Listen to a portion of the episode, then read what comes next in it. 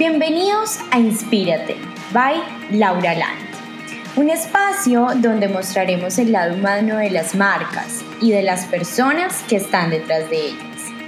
Conoce el proceso que debe atravesar una marca o persona para convertirse en lo que es hoy en día. Únete a mis charlas con personales auténticos que un día lo soñaron y hoy lo están contando. Bienvenido Roberto, bienvenido a Inspírate by Laura Land. Eh, pues nada, hoy tendremos una oportunidad grandiosa de aprender muchísimo de un tema que tenemos todos en común, eh, que es pues este espacio del emprendimiento, ¿no? Yo quisiera empezar eh, hablando un poquito de nuestro invitado de hoy, porque realmente pues vale muchísimo la pena. tiene una CV, una hoja de vida bastante interesante. Entonces, eh, bueno, nada, eh, Roberto López estudió marketing en El Salvador eh, inicialmente. luego hizo una especialización en marketing también en the George Washington University en Estados Unidos. Después de esto hizo un máster en Business Administration eh, con especialización en dirección comercial en Business School en Barcelona. Y como brocha de oro, eh, nuestro invitado eh, estudió Machine Learning en el MIT, ¿sí? En Estados Unidos también, en, básicamente donde están los genius de Silicon Valley, él también fue a MIT. Entonces, nada, esta introducción me parece muy curiosa y cuando, cuando leí esta eh, eh, hoja de vida, pues nada, obviamente entendí por qué es el creador del el emprendimiento que tenemos el día de hoy. Eh, Red Sofa, que ya él nos va a contar un poquito más adelante de qué se trata toda esta idea. Cuando me enteré de, de Red Sofa, dije, pues de verdad, wow, esto es lo que necesitamos en, Latinoamérica, eh, también para los que, pues bueno, eh, se van uniendo, eh, les quiero contar que el Red Sofa se encuentra en El Salvador, es un emprendimiento de El Salvador. Y bueno, me sorprendió muchísimo la idea de negocio y sobre todo que estuviesen disponibles en tantos países. Eh, nada, Roberto, para empezar, quiero que nos cuentes un poco quién es Roberto y cuándo decide emprender. ¿Es tu primer emprendimiento? Bueno, primero, gracias Laura por, este espacio, por, invitarme aquí a compartir y platicar un poquito eh, sobre este tema tan apasionante como, como lo es emprender. Pues fíjate que es mi primer emprendimiento de negocio eh, más no social, porque tengo un, emprendimiento social que, que, es una comunidad digital eh, que tiene 1.4 millones de seguidores a nivel global. Eh, pues un poquito hablar de, de, mi, de mi background. Yo me considero una persona, como decimos en El Salvador, metida, curiosa, que preguntona, que, siempre quiere entender el porqué de las cosas y pues eso me ha llevado a, a, estudiar y a complementar y a, aprender muchísimos, muchísimas áreas. Em, como bien dijiste al inicio, pues yo de formación eh, universitaria soy marketing, pero em, pues me gusta también la parte de cómo diseñar y poder vender mejor mis ideas. Entonces, al inicio de mi carrera, pues eh, mi primer trabajo fue en un tema de diseño. No soy diseñador, pero empecé a trabajar ahí. Eh, luego pues estuve en planificación estratégica en proyectos habitacionales con inversionistas en Miami para poder levantar capital y poder construir estos, estas, estos proyectos. Eh, posteriormente estuve varios años en un medio de comunicación masiva, precisamente un periódico desde el área digital desde eh, el cual pues tuve la oportunidad de eh, poner en práctica toda la parte de, marketing digital, desarrollo de contenidos, eh, me, dotó bastante de, componentes a nivel de negocio, porque al final te das cuenta que, que, que, no solamente se trata de hacer cosas bonitas, sino también de, de, cómo esas cosas bonitas pueden escalar y la forma de escalar pues es encontrándole el lado, el lado de negocio que haga clic con lo que las marcas están buscando. Em, posteriormente a eso, pues em, se me presentó esta oportunidad de poder eh, crear y liderar el emprendimiento de Red Sofa Inc., que, que, que, si lo querés ver así, a mí siempre me gusta contar esta historia, porque cuando yo le, les, dije a mis papás, voy a renunciar porque me voy a, voy a meter de full al emprendimiento, me dijeron, ¿por qué te vas a cambiar si el periódico esté súper conocido y Sofa eso nadie lo conoce? Y entonces yo les dije, pues eso es lo que me gusta de esto, el reto de poder decir, ok, no quiero trabajar en este momento de mi vida en, en, una empresa que todo el mundo conoce, sino que quiero crear algo y asegurarme que todo el mundo lo conozca. Entonces es una forma como de, como de, auto-challenge y, y, bueno, desde el 2000, eh, finales del 2017, iniciamos eh, esta, esta aventura en el mundo tecnológico y yo creo que, es como ese salto, ¿no? Empezás de marketing, descubrir el mundo, el mundo comercial, eh, luego pues te encanta y te apasiona el mundo digital, pero llega un punto en el que decís, ok, ¿qué, qué viene? Y, dar, dar ese salto al mundo tech, te digo, eh, no importa todos los estudios que uno pueda tener, solo emprendiendo es donde se sacan las verdaderas maestrías. Como tú, tú, tú, tú, sabrás más que nadie, veas solo aventándote así y ver qué es lo que pasa, ahí es donde sacas las maestrías que te dejan muchísimas más experiencias eh, y, emprender, pues, pues te quita el chip de, de, de los estereotipos que te pueden dar eh, un título universitario. Al, al, ser emprendedor, tú sos marketing, tú sos legal, tú sos operación, tú sos administración, tú sos venta, tú sos organización, tú sos clima, tú sos todo. Entonces, eh, la verdad es que, que que, ha sido un, un, un, proyecto sumamente apasionante, con muchísimos aprendizajes y, pues ojalá que, que, esta conversación que tengamos eh, les pueda servir a ustedes a inspirarse, animarse y, y, también pues a seguir adelante con esas, esas ideas que tienen estacionadas, que las pongan en marcha.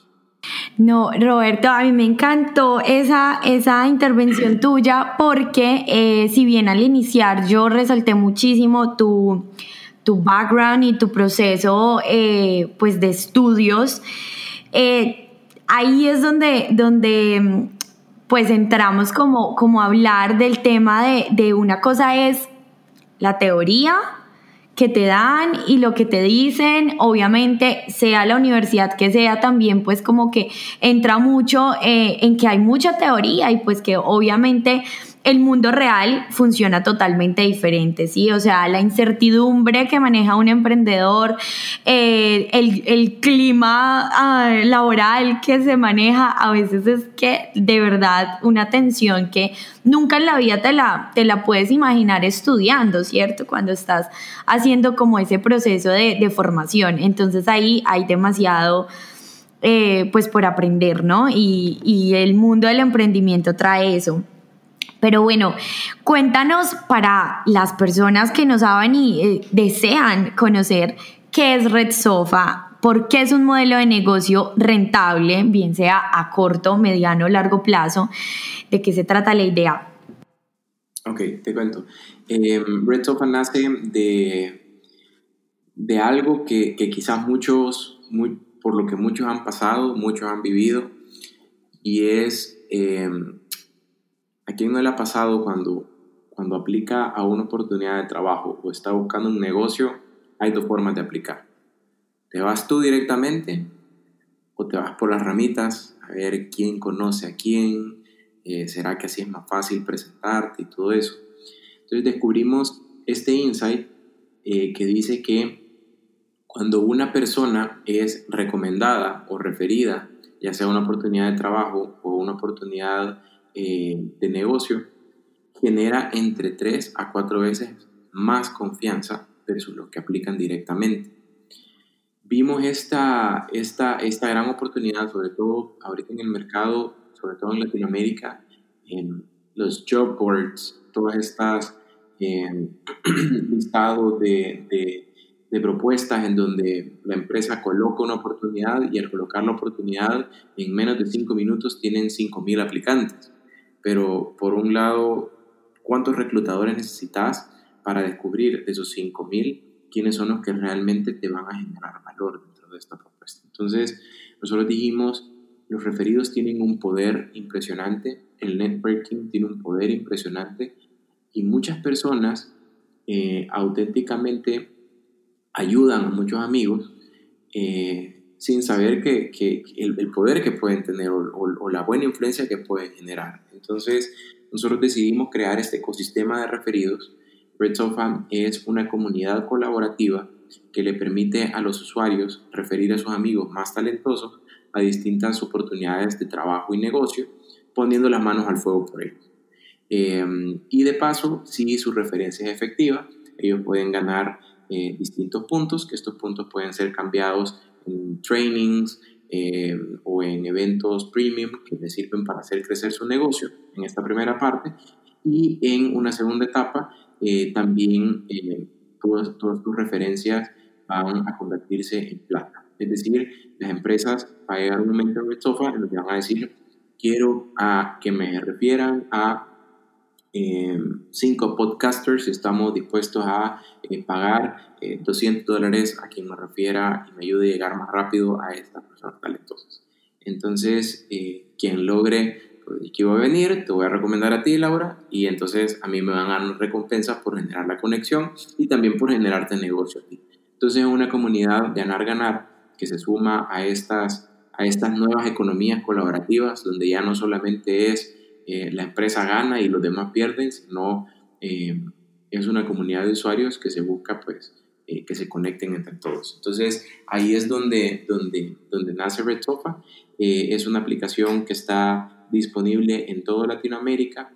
principalmente nosotros tenemos un foco ahorita súper importante en México, Guatemala, El Salvador y Colombia. Estos son los países donde tenemos más presencia, aunque pues tenemos usuarios de más de 15 eh, países de la región.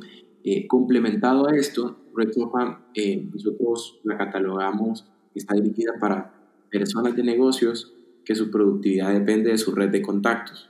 Es decir, todos aquellos que dependen de generar negocios o poder conocer nueva gente, de reclutamiento, seguros, ventas, freelancers, Em, es una aplicación ideal y eso que nosotros le iniciamos antes del contexto de pandemia.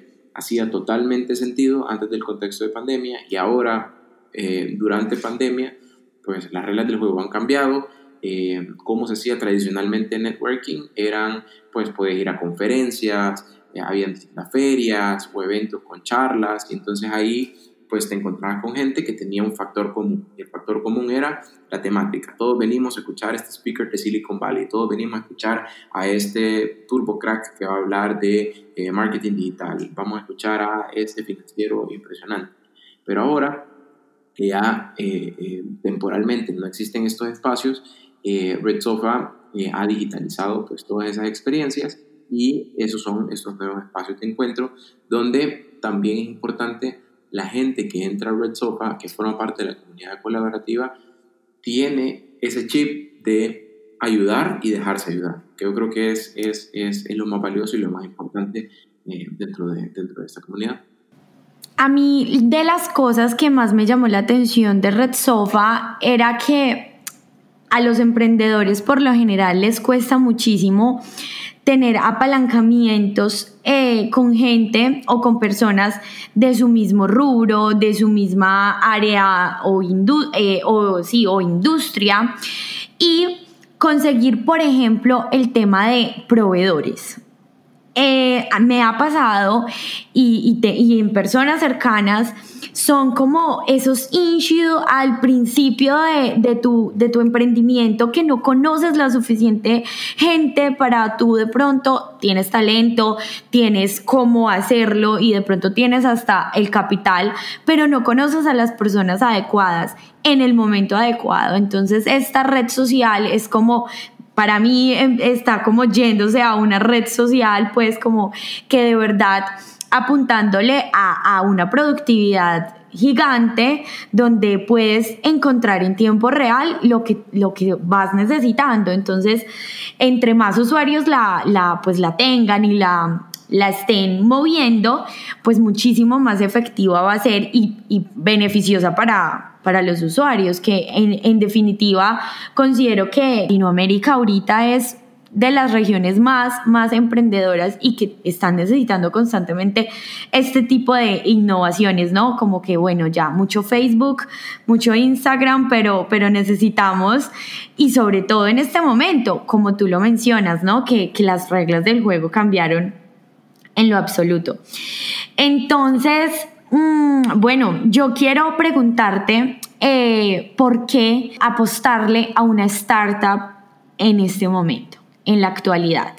¿Por qué una startup es eh, básicamente, pues yo digo que el futuro, pero, pero en realidad es el presente? Sí, bueno, primero eh, apostarle, apostarle a un startup y que sea tecnológico por lo general tienes que estar un poquito loco para, para, para, para tirarte y aventarte y, y, crear, eh, porque es un mundo totalmente distinto, entras a un, a un mundo pues de, de muchísimos desarrolladores, de, en el caso de nosotros, eh, todos los países tienen su acento, eh, algo particular, por ejemplo, pero al momento de crear las campañas de marketing, pues tenés que hacer un, un hunting de poder tener actores de voces que hagan eh, doblajes neutros. Eh, entonces, la verdad es que, que, que, que, es, que es algo que súper apasionante. Eh, sufrís, sufrís porque, porque obviamente, eh, como todo startup, tiene sus, sus altos y bajos, estás eh, en constante mejora. Em, y lo más bonito de todo, pues, es, poder tener ese, ese contacto y ver cómo los usuarios, al utilizar la aplicación, realmente tú empezás a solucionar un problema crítico y real de, los, de, la comunidad. Eh, ¿Por qué un startup y no un negocio tradicional? Pues ahora que estamos en un mundo súper globalizado, eh, los startups tecnológicos te permiten cambiar el chip de vender únicamente a tus vecinos a poder venderle al mundo.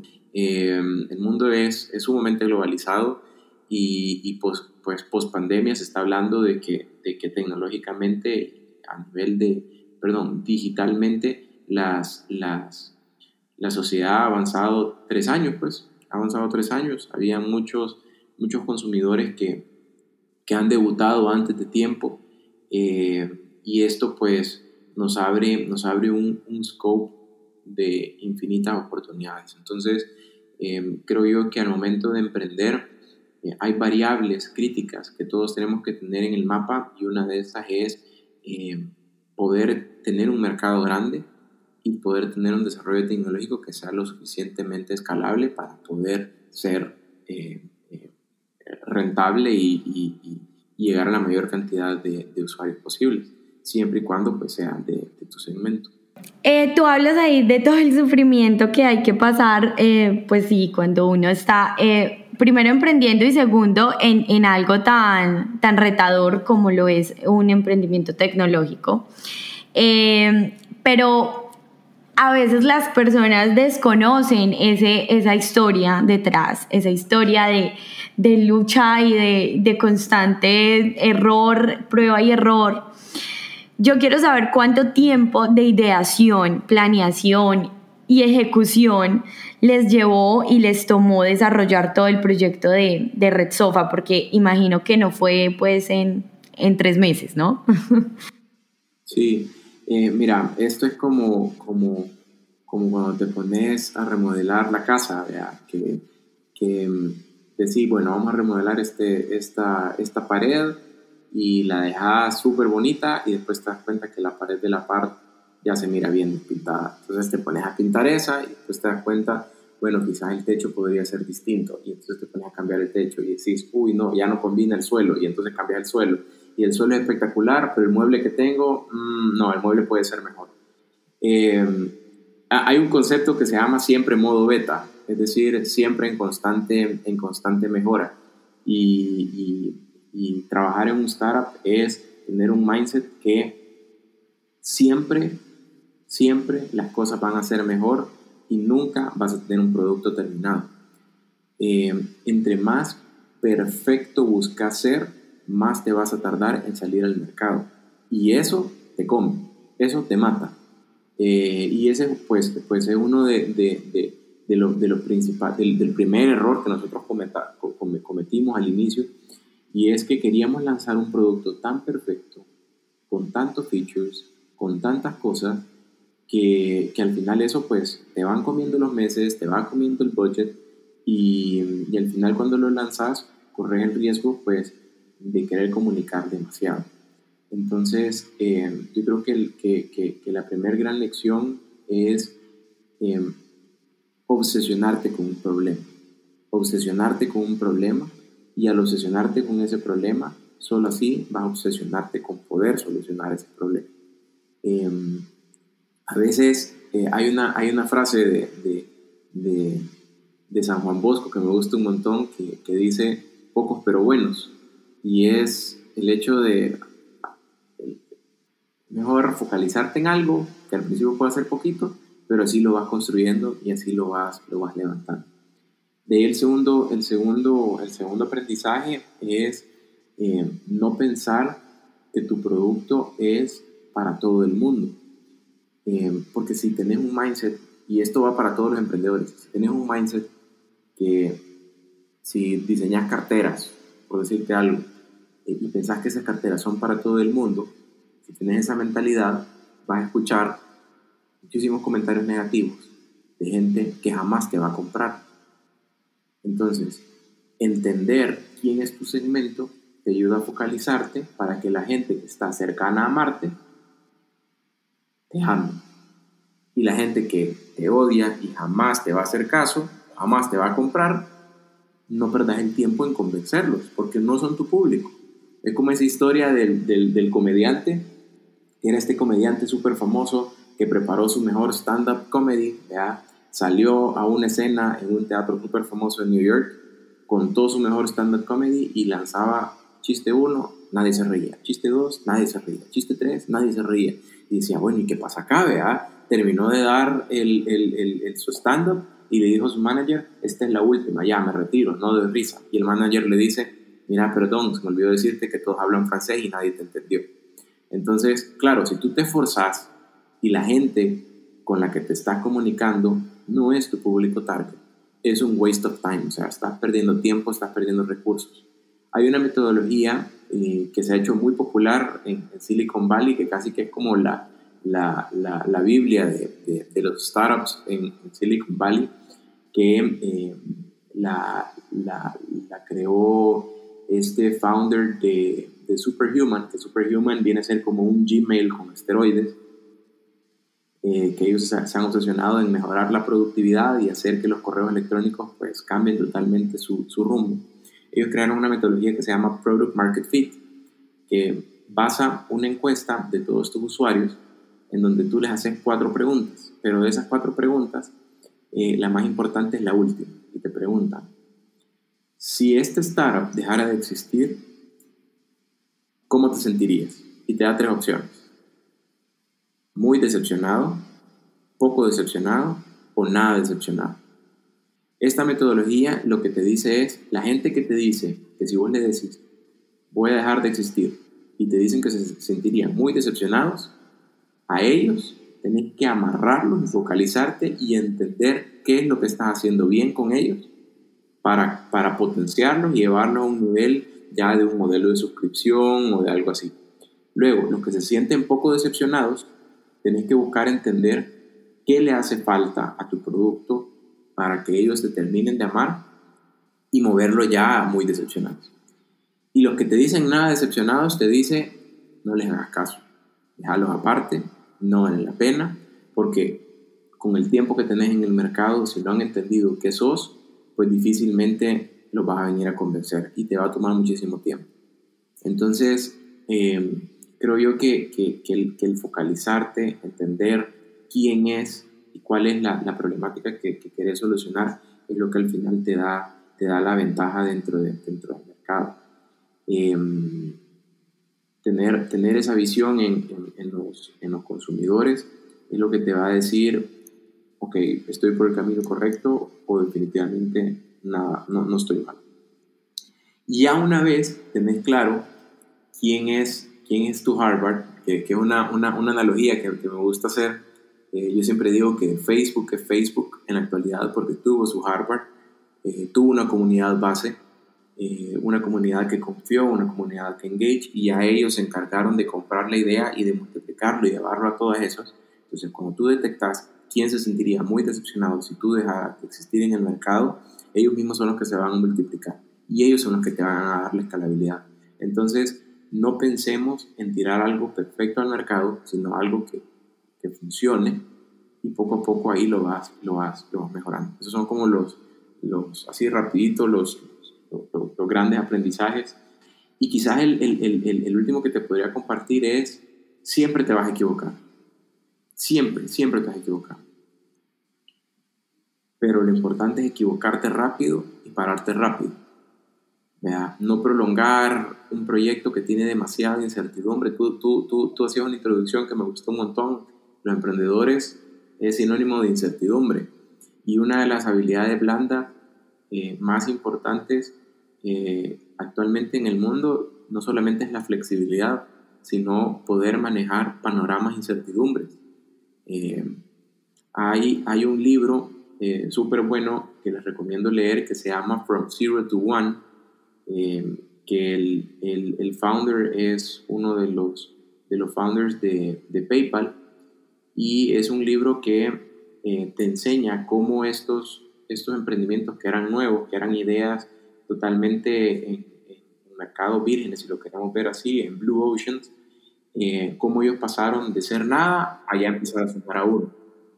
Él habla sobre que cuando tú sos un emprendedor hay distintas formas de ver el futuro y te dice, tú puedes ver el futuro como estamos acostumbrados al mundo, con, con una alta dosis de actitud positiva. Vea, no, que todas las cosas van a ser súper bien, que el futuro que ya vas a ver, solo pensar que las cosas van a salir bien y van a salir bien. Y entonces él dice, sí, esa actitud es buena, el problema es que eso no te permite ver a ti eh, los riesgos. Entonces, al momento de, de, que todo se viene para abajo, exacto, se te cae todo el mundo, y, pero tú te la sorpresa en la cara. Y entonces él habla de un concepto eh, que se llama futuro deliberado. Y él dice que las cosas van a salir bien si tú tienes una actitud positiva, pero, si todo, pero sobre todo si tú trabajas y planificas porque así lo sé. El tema de salir y querer salir perfecto, lo he hablado y lo he tocado con, con otros emprendedores este tema y coinciden mucho en eso, ¿no? No, y, y, fíjate, fíjate que, con lo que decís, o sea, el, ejemplo que se me viene a la mente es eh, hasta el startup, eh, ya no son startup, es una empresa de tecnología unicornio, eh, como lo es Rappi.